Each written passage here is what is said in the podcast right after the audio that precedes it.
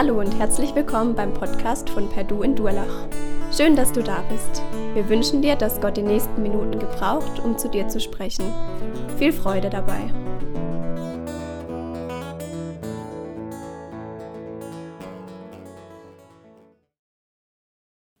In der Gemeinde lassen wir uns korrigieren. Das ist das Thema von heute in unserer Reihe in der Gemeinde, was so alles in der Gemeinde stattfindet, sein darf.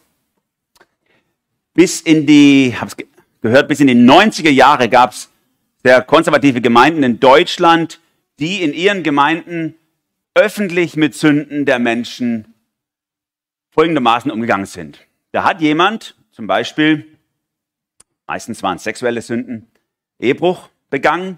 Und so haben sie ihn vor die Gemeinde nach vorne gestellt oder haben ihn äh, von vorne auf jeden Fall gemaßregelt und gesagt, du XY, wir wissen das und du wirst mit sofortiger Wirkung aus der Gemeinde ausgeschlossen. Und äh, wenn du Buße tust darüber, dann darfst du wieder in die Gemeinde kommen. Ein Verfahren, das unglaublich viel verbrannte Erde zurückgelassen hat, unglaublich viele Menschen verletzt hat. Heute macht es quasi niemand mehr bei uns so, aber nicht unbedingt, weil Gemeinden umgedacht haben, Menschen öffentlich von vorne und vor allen Anwesenden zu korrigieren, sondern weil wir einfach von der Realität unserer Lebenswelt überholt worden sind.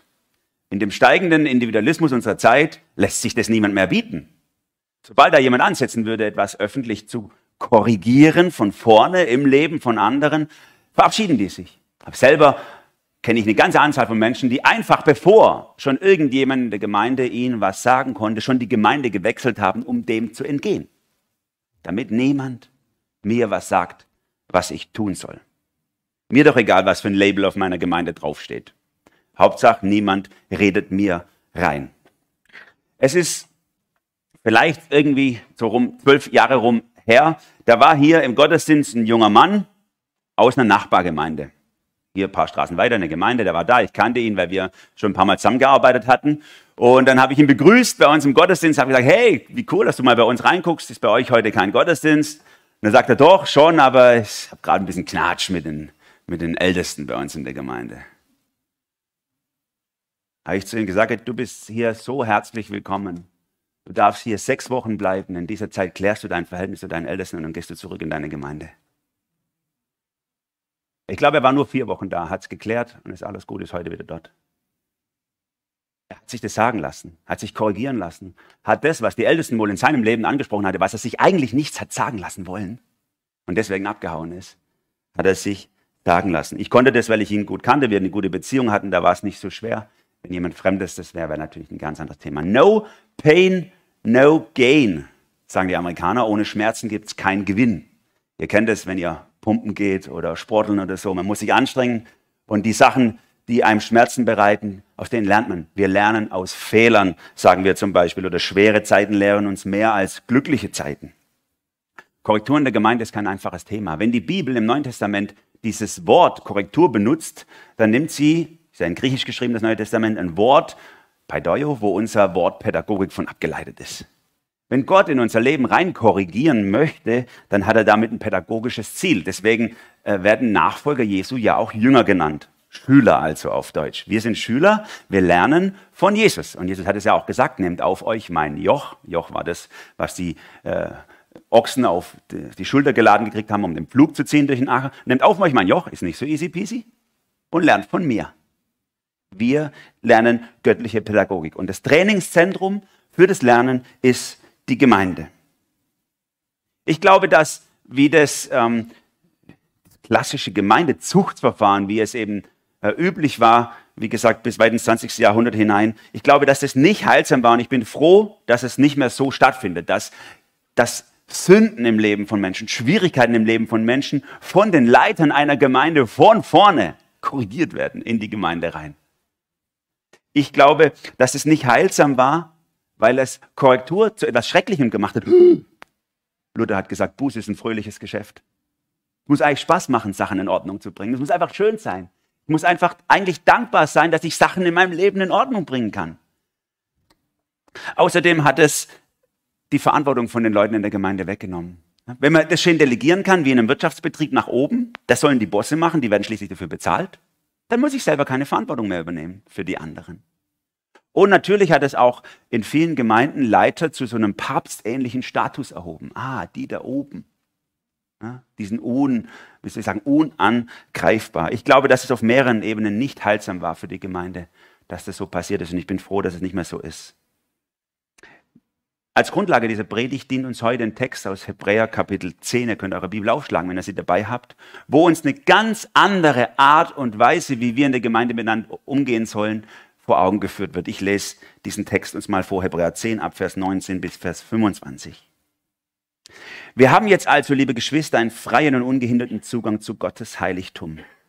Jesus hat ihn uns durch sein Blut eröffnet. Durch den Vorhang hindurch, das heißt konkret durch das Opfer seines Leibes, hat er einen Weg gebahnt, den bis dahin noch keiner gegangen ist, ein Weg, der zum Leben führt. Und wir haben einen hohen Priester, dem das ganze Haus Gottes unterstellt ist. Deshalb wollen wir mit ungeteilter Hingabe und voller Vertrauen und Zuversicht vor Gott treten. Wir sind ja in unserem Innersten mit dem Blut Jesu besprengt und durch von, dadurch von unserem schuldbeladenen Gewissen befreit.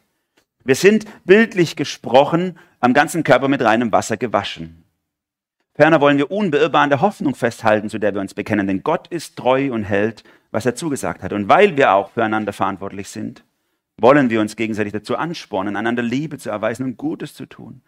Deshalb ist es wichtig, dass wir unseren Zusammenkünften nicht fernbleiben, wie einige sich das angewöhnt haben, sondern dass wir einander ermutigen und das umso mehr, als, wie ihr selbst feststellen könnt, der Tag näher rückt, an dem der Herr wiederkommt.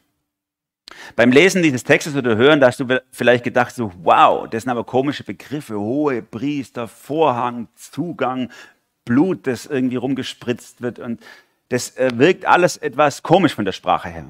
Dazu müssen wir wissen, dass das eben typisch für den Hebräerbrief ist. Das ist äh, die Sprache des Tempels. Der Hebräerbrief hat als Hauptthema, könnte man sagen, eigentlich die Wiederherstellung der Beziehung zu Gott. Wie können wir Zugang zu Gott bekommen? Wie können wir die Beziehung zu Gott wieder in Ordnung bringen? Adam und Eva, da war das eine super Sache. Gott ist mittags vorbeigekommen, sie konnten einen Kaffee mit ihm schlürfen zusammen und äh, äh, einfach so das Wichtigste besprechen. Und dann ist dieser, ist dieser ungehinderte Zugang, diese Beziehung zu Gott kaputt gegangen durch die Sünde. Aber schon in diesem Kapitel, wo das von der Sünde der Fall ist, 1. Mose 3, wird auch die Hoffnung deutlich. Das sogenannte erste Evangelium, Proto-Evangelium. Dort steht, es gibt irgendwann wieder diese Zeit, wo einer kommen wird, und das ist ein Hinweis auf Jesus, der diese Beziehung wiederherstellen wird zwischen Gott und Menschen. Und das ganze Alte Testament hindurch äh, zieht sich dieses Thema, wie können Menschen in Beziehung mit Gott treten, mit einem heiligen Gott, der uns eigentlich vernichten müsste aufgrund unserer Fehler. Und das, wie soll ich sagen, da wo sich lokalisiert, das ist der Tempel in Jerusalem oder durch die Wüste hindurch war es die Stiftshütte, später dann das feste Haus, der Tempel. Dieser Tempel mit seiner ganzen, ganzen Priestersystem, seiner ganzen Priestersprache und dem äh, extra Stamm, der extra dafür ausgebildet wurde, dort zu arbeiten, war ein einziger Versuch zu zeigen, hey, wir brauchen das unbedingt wieder mit Gott in Beziehung zu kommen. Aber es ist unglaublich schwer, durch unglaublich viele Rituale und Gesetze ist es verhindert. Eigentlich müsste mal jemand kommen, der das alles abschafft. Dass wir wieder ganz mit Gott Beziehung haben können. Und dann kommt dieser eine, Jesus, und schafft das ab, erfüllt es. Und wir haben wieder, und das ist das Thema hier, ungehinderten Zugang zu Gott. Auf einmal sind wir nicht mehr Feinde Gottes, wie es Paulus ausdrückt, sondern wir sind Freunde. Wir sind ein Haushalt mit Gott. Haushalte sind ganz wichtig in Corona-Zeiten. Ne? Ein gemeinsamer Haushalt. Wir müssten uns nicht distanzieren von ihm. Wir dürfen zusammen in einem Block sitzen mit ihm. Wir gehören zu Gottes Haushalt durch das, was Jesus getan hat. Sünde ist auf einmal unser gemeinsamer Feind, den wir gemeinsam bekämpfen dürfen. In drei Gedanken möchte ich mit euch durch diesen Bibeltext gehen um zu zeigen, wie Korrektur in der Gemeinde auf eine hilfreiche und heilsame Art und Weise stattfinden kann und was überhaupt Voraussetzung ist dafür, dass wir uns korrigieren. Das ist ganz wichtig, es ist ein langer Anlauf, den wir nehmen, weil der so wichtig ist, dass wir verstehen, wie Korrektur gemeint ist. Der Zugang, so habe ich es mal genannt, das erste, der Zugang. Die Jesus-Korrektur ist zentral. Die Jesus-Korrektur ist zentral. Da schreibt der Paulus also, dass wir einen freien und ungehinderten Zugang zu Gottes Heiligtum haben, dass Gott Jesus uns den eröffnet hat durch sein Blut. Durch den Vorhang hindurch hat er uns den Weg gebahnt, so heißt es hier. Meine Eltern kommen beide aus recht einfachen Verhältnissen, Arbeiterfamilien. Und mein Patenonkel, der schon länger verstorben ist, auch keine Nachkommen gehabt hat, der hat, äh, äh, ist in diesen einfachen Verhältnissen aufgewachsen und hat aber einen ziemlich klugen Kopf gehabt, hat Wirtschaft studiert und hätte wirklich was aus sich machen können. Das Problem ist nur, er hatte überhaupt kein Kapital, nichts und keinen Zugang zu den, zu den, äh, sage ich mal, zu einem äh, Bereich, wo die Leute da unterwegs waren, die damals, sage ich mal, äh, in der, in der Nachkriegszeit eben das Land mit aufgebaut haben. Und so hat er das einzig Sinnvolle gemacht. Er hat die Tochter des Fabrikanten, des örtlichen Fabrikanten geheiratet. Ich weiß gar nicht, ob das Absicht war, vielleicht war es einfach Zufall oder so, aber auf jeden Fall, es war, das war für ihn die Eintrittskarte, der Zugang zu einer Schicht von ähm, Unternehmer damals und war wichtig, hat ihm auch den Grundstock gegeben von seinem Kapital, mit dem er dann unglaublich viel hat anstellen können. Und das ist ein Klassiker für feudalistische Systeme im Mittelalter und, und, und seitdem war das normal. Ne? Man hatte keine Chance, in eine bestimmte Schicht vorzu, dringen, wenn man nicht da reingeheiratet hat oder reingeboren wurde. Und deswegen haben diese Schichten auch äh, versucht, es hermetisch abzuregeln. Dann, ja, keiner von ihren Kindern, so, ihr kennt es ja plötzlich Prinzessin oder wie diese ganzen Filmchen heißen, ähm, so, wo dann irgend so ein Pöbel jemand heiratet aus einer adligen Schicht. Das durfte nicht passieren. Keinen Zugang sollten die kriegen zu dieser Klasse. So war es auch bei Gott. Er da oben, wir da unten. Kein Zugang. Keine Chance keine Tricks, keine Vernunftheirat, die uns irgendwie den Weg bahnt zu Gott, keine Möglichkeit. Und der Tempel im Alten Testament war das Sinnbild dafür, dass es keinen Zugang gab zu Gott. Dieser Tempel war in verschiedene Bereiche aufgeteilt. Da gab es einen Vorhof für die Heiden, die Frauen hatten einen extra Bereich, die Männer einen extra Bereich, Priester dürften ein bisschen näher ran und dann im Heiligtum durfte man schon gar nicht nur für den Gottesdienst reingehen und dann gab es innerhalb vom Heiligtum noch so einen extra abgedeckten Bereich, mit mehreren Lagen von Vorhang, damit niemand da reingeht. Da durfte nur einmal im Jahr der hohe Priester rein, um die Sünden des Volkes reinzutragen vor Gott. Und sie haben ihm auch ein Seil um den Fuß gebunden, damit, wenn der Tod umfällt, dass sie ihn rausziehen können und nicht reingehen müssen. Keine Chance, zu Gott zu kommen. So gefährlich, in Gottes Gegenwart zu sein. Und nun heißt es, Jesus ist hindurchgegangen, durch den Vorhang. Als Jesus gestorben ist, am Kreuz auf Golgatha, da ist dieser Vorhang von oben nach unten, also göttlich, von oben nach unten zerrissen. Dieser mehrlagige Vorhang, niemand hätte den zerreißen können als Mensch. Den hat Gott selber zerrissen, damit Menschen ins Allerheiligste, in das Beziehungsherz Gottes wieder vorstoßen können. Und es ist nun egal, ob Mann oder Frau, ob Heide, Grieche, Jude oder Deutscher, jeder hat Zugang durch das Blut Jesu zu Gott. Freien und ungehinderten Zugang heißt es hier in Vers 19 zu Gottes Heiligtum. Jesus hat uns ihn durch sein Blut eröffnet. Und das ist eine ganz neue Qualität von Gottes Beziehung, die es bis dahin nicht gab. Diesen Zugang.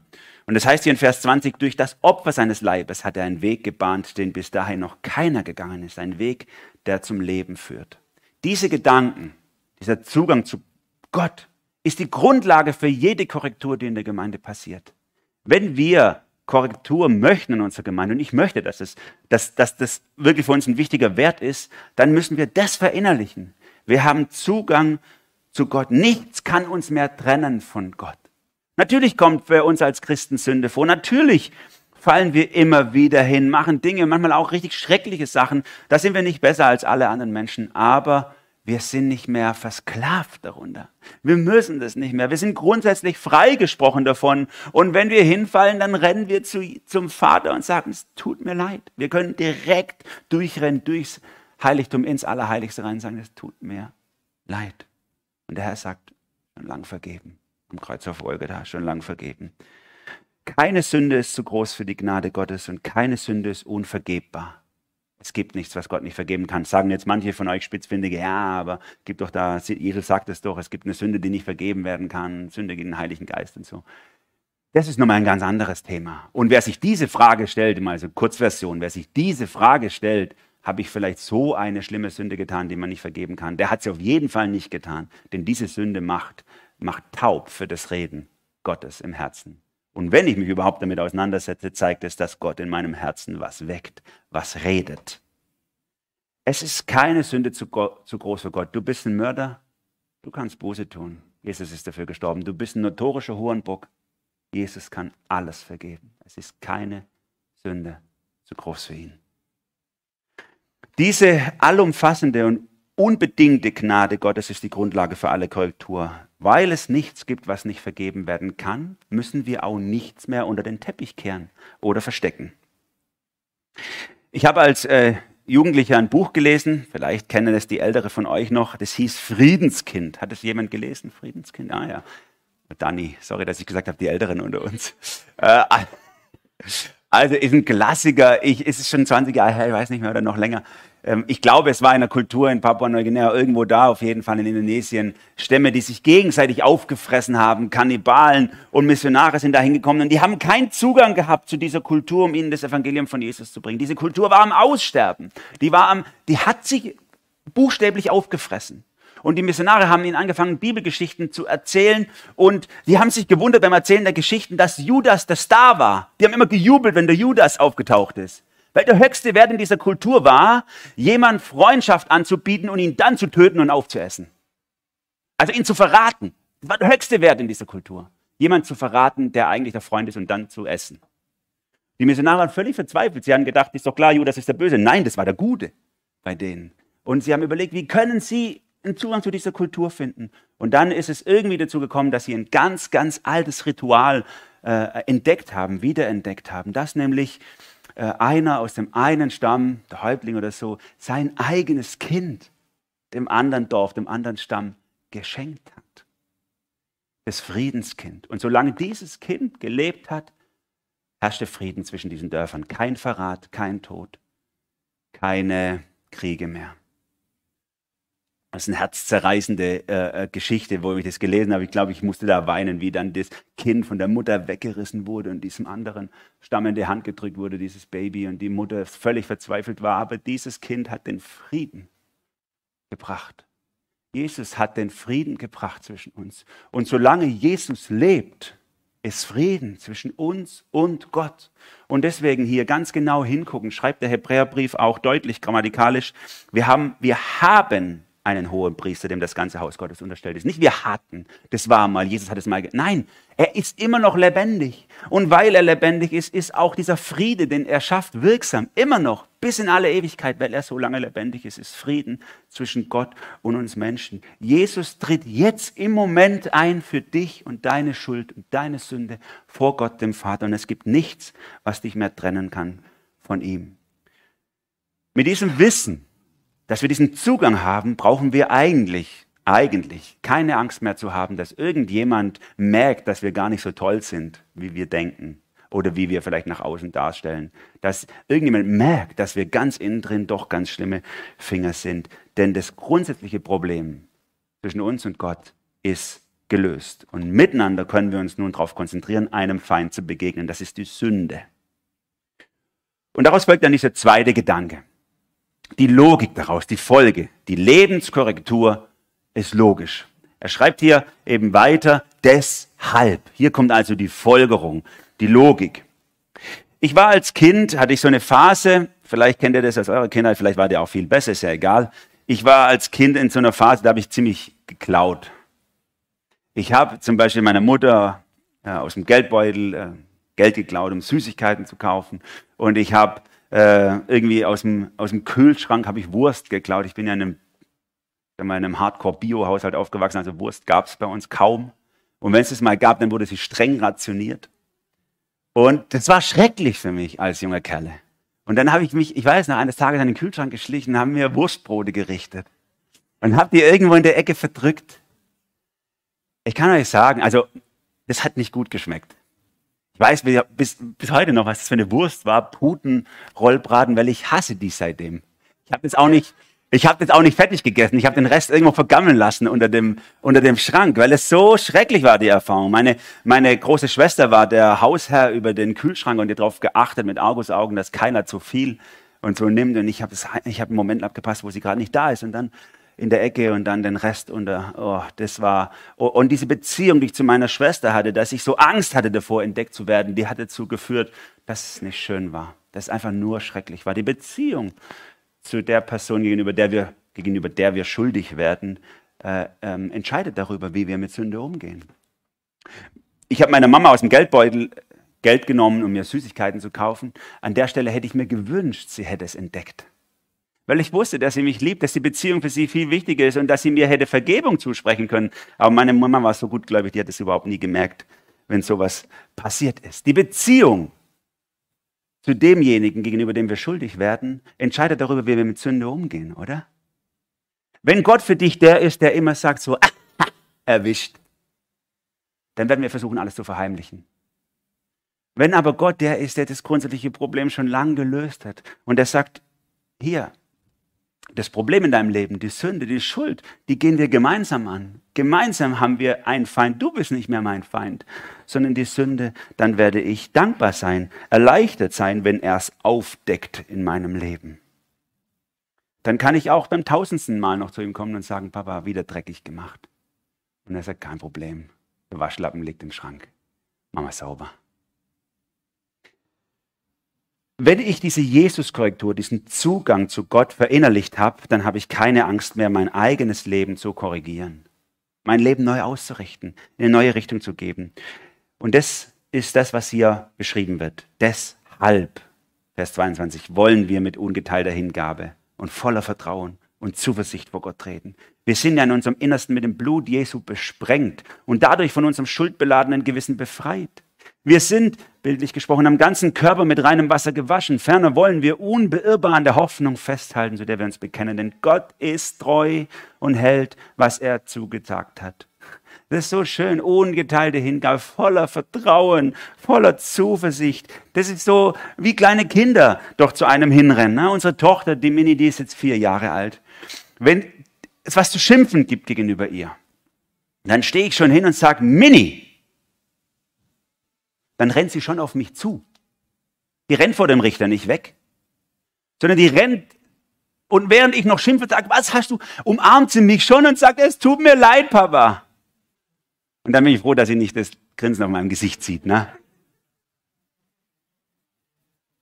Der Richter ist dein Vater. Das ist doch das, was bei Jesus so schön ist, wenn er ausspricht über unser Leben die Wahrheit, dass wir so viel Sünde in uns haben. Ja, Halleluja, dann renne ich hin und umarme ihn und sage, es tut mir leid. Und dann sagt er, es ist gut. Dafür ist, ist, ist Jesus gestorben. Ist doch gut. Die Beziehung zwischen uns ist in Ordnung. Ungeteilte Hingabe, voller Zuversicht, voller Vertrauen. Umarm deinen Richter. Er ist dein Vater. Wir können diesen Respekt gegenüber Gott haben als Richter und gleichzeitig diese Liebe als Vater. Das ist so ähnlich wie, wenn die Kinder zu mir Papa sagen. Wenn sie zu mir Papa sagen, dann ist es doch gleichzeitig ein Intimitätsausdruck. Keiner von euch sagt Papa zu mir. Nur meine Kinder sagen Papa zu mir. Und gleichzeitig ist es aber auch ein Respekttitel, ne? Papa. So, ihr kennt vielleicht Familien, wo Kinder zu ihren Eltern den Vornamen sagen. So, kannst du mal, du, holst du mal aus dem Kühlschrank oder so, ne? Das zeigt was von so empfinde ich es zumindest, zeigt was von Respektlosigkeit, wenn man den Vornamen seinen Eltern gegenüber benutzt, statt Papa. Das ist der Ehren-, Intimitäts-, Unrespekttitel, Papa oder Mama. Und so können wir mit Gott sind wir mit Gott äh, unterwegs. Zum einen ganz klar, wir können benennen, was schief läuft und benennen lassen, aber auch ganz gnädig. Und genauso können wir auch mit Sünde in unserem Leben und im Leben von anderen umgehen. Ganz klar und ganz gnädig. Klar heißt, wir sprechen Leben im Sünde, äh, Sünde im Leben von Menschen an. Wir sprechen das an, wenn was schief läuft. Und gnädig heißt, aber wir wissen ganz genau, das muss uns nicht trennen. Wir wissen ganz genau, heute bekämpfen wir gemeinsam deine Sünde und morgen meine. Wir sind da alle in einem Boot. Jeder von uns hat Dreck am Stecken. Wir verurteilen uns nicht, sondern stellen uns drunter, gnädig und klar. Leider haben wir bei diesem Thema oft zwei Sorten von Christen in unseren Gemeinden. Die einen sind die Besserwisser und die anderen sind die Besserfühler. Die Besserwisser sind die, die YouTube-Content ohne Ende äh, sage ich mal, konsumieren und ganz genau wissen, welche Lehrinhalte in der Gemeinde nicht ganz sauber sind und wo man viel bessere Sachen findet und die auch ganz genau wissen, was schief läuft, wo die ganzen Fehler sind in der Gemeinde und wer die Leute sind, die alles falsch machen. Das sind die Besserwisser. Die zerstören äh, dadurch viele Gemeinden und Beziehungen, statt liebevoll und heilsam zu helfen wenn sie was entdecken. Während die Besserfühler auf der anderen Seite vom Pferd fallen. Das sind die, die so, ja, ich will einfach mich gut fühlen, so einen genialen Lobpreis, das ist wichtig und nachher mit den Leuten schwätzen und so. Aber wenn ich was entdecke, dann mache ich lieber beide Augen zu, damit, äh, weil ist, äh, ich, wer bin ich, dass ich was ansprechen könnte? So, Hauptsache, wir haben uns lieb. Die machen auch alles kaputt durch das, dass sie, dass sie eben äh, Dinge, die sie beobachten, nie ansprechen. Aus Und ich sage jetzt einfach mal so, aus Gefühlsduselei, aus dem, dass sie sich einfach gut fühlen wollen. Und dieses sich gut fühlen ist ja kein Fehler oder so. Gut fühlen ist was Tolles, aber gut fühlen kann halt auch über die Realität hinweg äh, sage ich mal, uns drüber hinweg lügen. Ne? Mir ist es so gerade so gegangen, habe zurzeit äh, Rückenschmerzen und dann, äh, ich konnte ein paar Nächte nicht gut schlafen und dann bringt mir äh, äh der Ralf eines Abends, weil ich so schlecht geschlafen habe und er es mitgekriegt hat, über einen befreundeten Arzt super gute äh, Schmerzmittel. Und in der Nacht habe ich zum ersten Mal wieder gut geschlafen. Ich habe mich gut gefühlt. Aber drunter war der Schmerz immer noch da. Und der ist am nächsten Morgen auch wiedergekommen. Gefühle können drüber hinwegdeuten hinwegführen, uns über das, wie es wirklich aussieht, drunter. Deswegen müssen wir auch da ordentlich mit umgehen. Besserwisser, Besserfühler, beides hilft uns bei diesem Thema äh, Korrektur in der Gemeinde überhaupt nicht weiter, sondern wir müssen lernen. Ich will euch herausfordern, auch dich persönlich, wenn du so ein Besserwisser bist, dann lerne doch mal heilsam und demütig, äh, liebevoll die Dinge mit den Leuten anzugehen, statt über sie zu reden. Und wenn du eher so einer bist, Kategorie Besserfühler, dann will ich dich auch herausfordern, aus deiner Komfortzone rauszukommen und die Dinge mal klar und liebevoll anzusprechen, die du beobachtest. Ne? Und sei mal ganz ehrlich zu dir selber. Wir machen das nicht, weil wir die Menschen besonders lieb haben, halten wir den Mund, sondern es ist doch am Ende eher Feigheit und Faulheit und Harmoniesucht, die uns, die uns einfach den Mund halten lässt. Vers 23. Ferner wollen wir unbeirrbar an der Hoffnung festhalten, zu der wir uns bekennen, denn Gott ist treu und hält, was er zugesagt hat. Es ist so schön, wenn wir das innerlich festhalten, dass sein Blut unsere Schuld bedeckt. Wir halten fest, weil Gott treu ist, gibt es keine Schuld, die zu groß ist, dass er sie nicht vergeben könnte. Es gibt keine Schuld, die so äh, klein ist, dass wir sie nicht ansprechen und angehen könnten in unserem Leben. Jesus hat das Thema zwischen Gott und uns ein für alle Mal geklärt und deswegen können wir die Dinge in unserem Leben auch grundsätzlich entspannt angehen. Und jetzt wechselt der Text in die Praxis, ganz in die Praxis rein. Hat er die Einstellung gesprochen und jetzt geht er ganz in die Praxis rein. Was heißt das jetzt nun zwischen dir und mir? Die Anwendung sozusagen. Gegenseitige Korrektur ist wichtig, ist der dritte Gedanke. Ich bin in einem christlichen Elternhaus aufgewachsen und habe äh, mit neun Jahren angefangen, im Posaunenchor zu spielen. Nicht freiwillig, will ich an der Stelle mal sagen. Habe ich, glaube ich, schon ein paar Mal gesagt.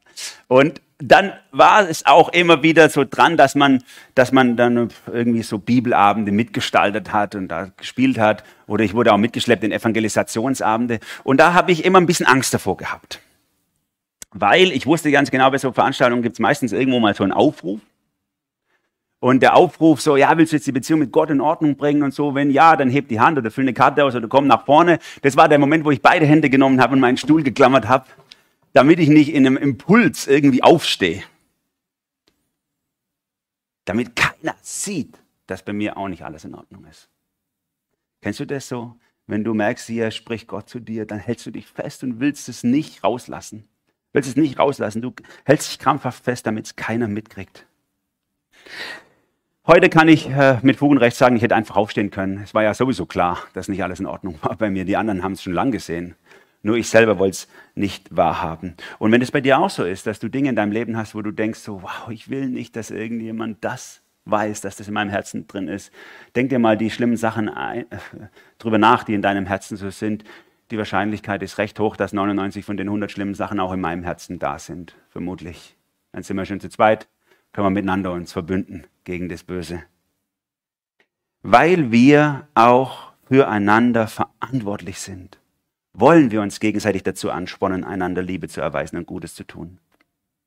Weil wir füreinander verantwortlich sind, schreibt er hier. An wen geht der Hebräerbrief? An die Leiter von Gemeinden. Die sind ja verantwortlich. Nein. An alle Christen. Ihr alle. Wir machen das mal so. Schau mal nach links, manchmal alle so nach links, Guck mal die Leute an links, nimm sie wahr. Schau mal nach rechts, guck die Leute an, nimm sie wahr. Jetzt dreht euch mal um, schaut mal die Leute an. Schade, dass wir die Kamera nicht drehen können für die Leute im Livestream zum Gucken. So. Schaut mich an. Für die alle, die ihr gerade gesehen habt, seid ihr verantwortlich. Ihr seid verantwortlich für diese. Weil wir füreinander verantwortlich sind, wollen wir uns gegenseitig anspornen. Wörtlich heißt es hier, wir wollen aufeinander Acht haben, um uns anspornen. Wir werden gucken, was passiert und dann wollen wir anfeuern und, und, und, und, und, uns anschieben in die richtige Richtung.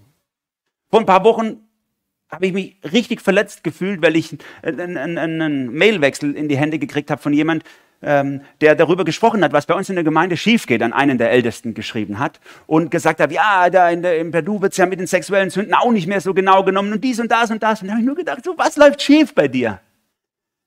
Wenn du etwas weißt, was ich nicht weiß, warum redest du nicht mit den Leuten? Warum schreibst du das auf und, und, und lieferst uns einen Brief an den, an den Leitungskreis, wer was falsch macht? Warum gehst du nicht hin und übernimmst Verantwortung, statt immer schön aufzuzählen, was alles bei wem schief läuft und so? Das hat mich, das hat mich, ich habe gemerkt, hat mich innerlich so verletzt, dass das so, ich empfinde das als so verantwortungslos und feige, einfach nur zu benennen, anstatt Verantwortung zu übernehmen und die Schulter drunter zu schieben. Wir alle sind füreinander verantwortlich. Auch ihr seid verantwortlich für mich. Nicht nur ich bin für euch verantwortlich, auch ihr seid für Leiter verantwortlich. Korrektur ist ja auch keine Einbahnstraße. Nicht wir stehen hier vorne und sagen euch, was schief läuft, sondern wir brauchen auch Korrektur als Leiter. Nehmt einmal nur dieses Beispiel in der Bibel zwischen Paulus und Petrus. Der Petrus hat sich ganz schön verrannt und der Paulus hat den mal ins Senkel gestellt. Aber richtig. Der hat Korrektur gebraucht. Der Leiter schlechthin im Nahen Osten. Und ich glaube, wenn wir, falls ihr so ein bisschen äh, weltweit guckt, wie es so in den Kirchen läuft, dass das bei manchen schiefgegangen ist. Einer meiner größten Vorbilder, die es gibt, in der Art und Weise, wie er gepredigt hat in Gemeinde, ist Mark Driscoll, der Gründer von Marshall Church, die es gar nicht mehr gibt in der Form. Äh, der, der hat so geniale Sachen äh, aufgebaut und hat aber alles kaputt gemacht, weil er sich nie korrigieren lassen hat von jemand. Weil er irgendwo in den Modus gekommen ist, ich bin der Größte. Niemand hat mir mehr was zu sagen. Und dann ging am Schluss alles kaputt und diese Gemeinde ist zerstört worden. Oder jetzt unlängst vor einiger Zeit eben Bill Heibels, falls Sie das auch mitgekriegt haben. Ja, das sind Leute, die einfach irgendwann sich nichts mehr sagen lassen und irgendwo drüber schweben. Sagt's mir.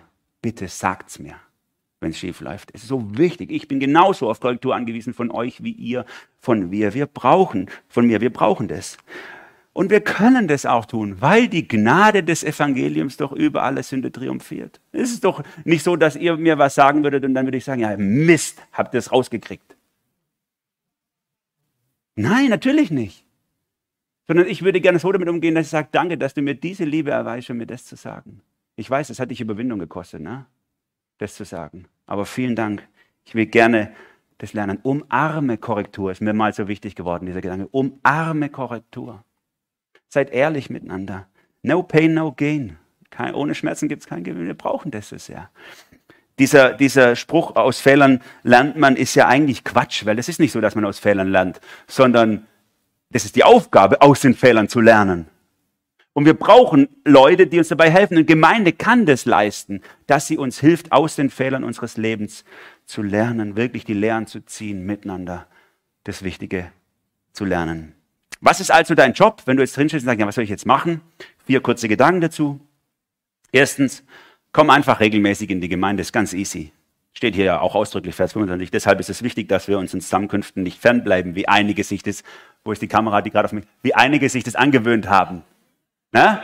Komm regelmäßig in die Gemeinde. Das ist das Erste.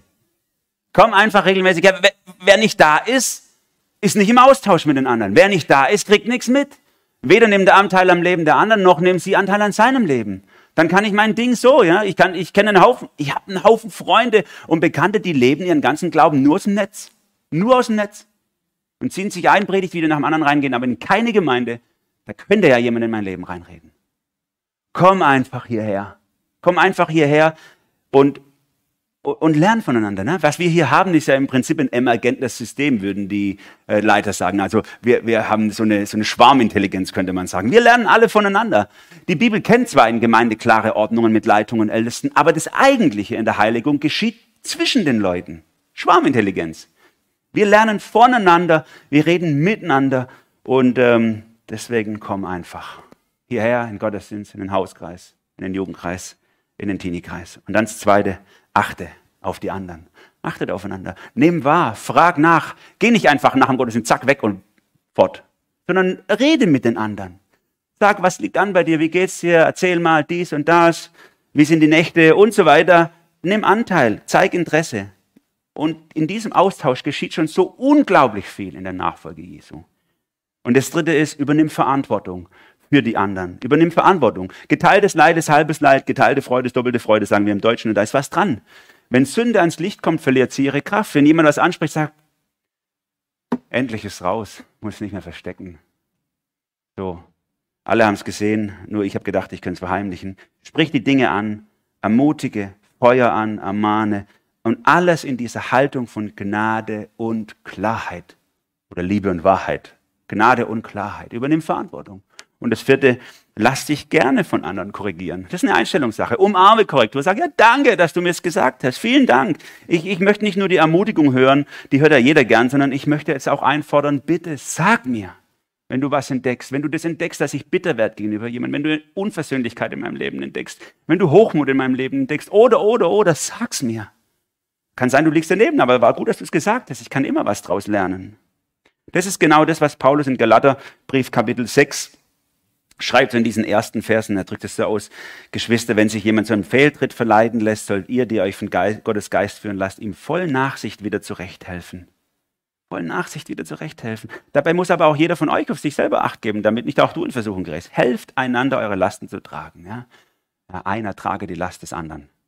So werde das Gesetz Christi erfüllen. Das ist Luther. Einer trage die Last des anderen. Das ist das, was Gemeinde ausmacht. Wir tragen miteinander unsere Sünden unsere Lasten, unsere Schwierigkeiten. Diese Korrektur ist super wichtig. Und damit komme ich zum Schluss. Vor wenigen Jahrzehnten oder zumindest vor 100 Jahren war es noch ganz üblich, konnte es dir passieren, dass du an so einem Sonntagmorgen hier sitzt und von vorne genau gehört hättest, links und rechts, wer was falsch gemacht hat. Dass es vorne gesagt wurde, ja, ihr habt ja mitgekriegt XY und so hat wieder sein Nachbar übers Ohr gehauen, so und so.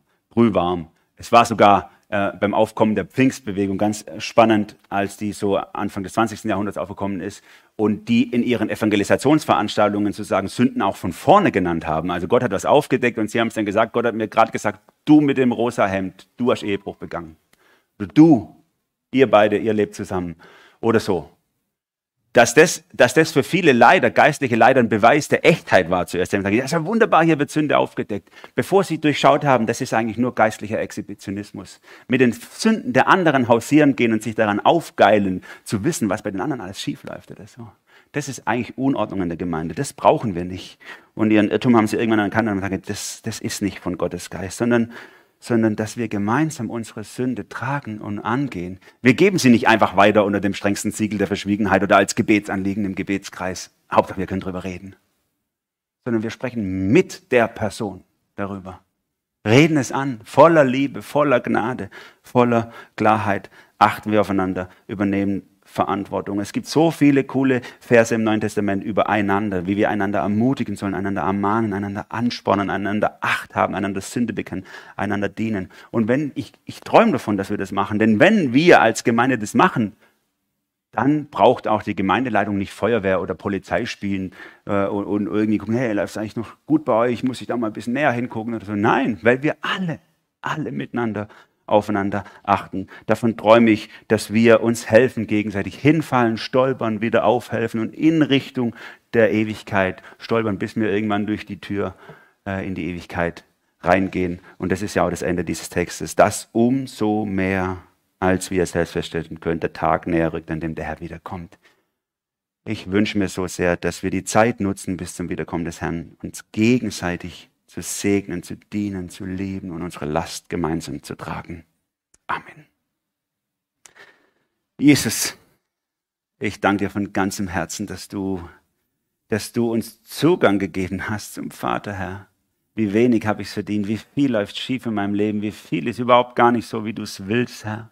Und ich bin selber so traurig darüber und viele müssen darunter leiden, Herr. Und ich ich danke dir so sehr, dass deine Gnade mir eine ganz andere Perspektive darauf eröffnet, Herr.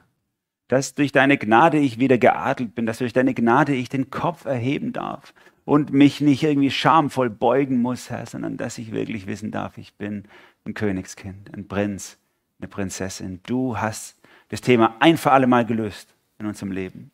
Und ich bete jetzt für alle die, die in sich drin das spüren, dass, dass du an ihrem Herzen zupfst und sagst, übernimm Verantwortung für den und den und den und die sich eigentlich aus unterschiedlichsten Gründen sträuben, dagegen keine Lust haben, sich da lieber wegducken würden, Herr, bitte, lass uns nicht los.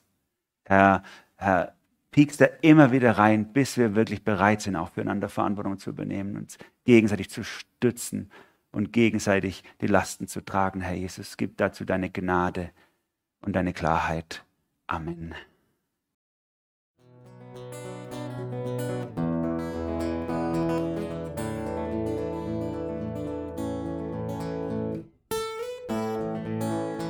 Wir hoffen, der Podcast hat dir weitergeholfen.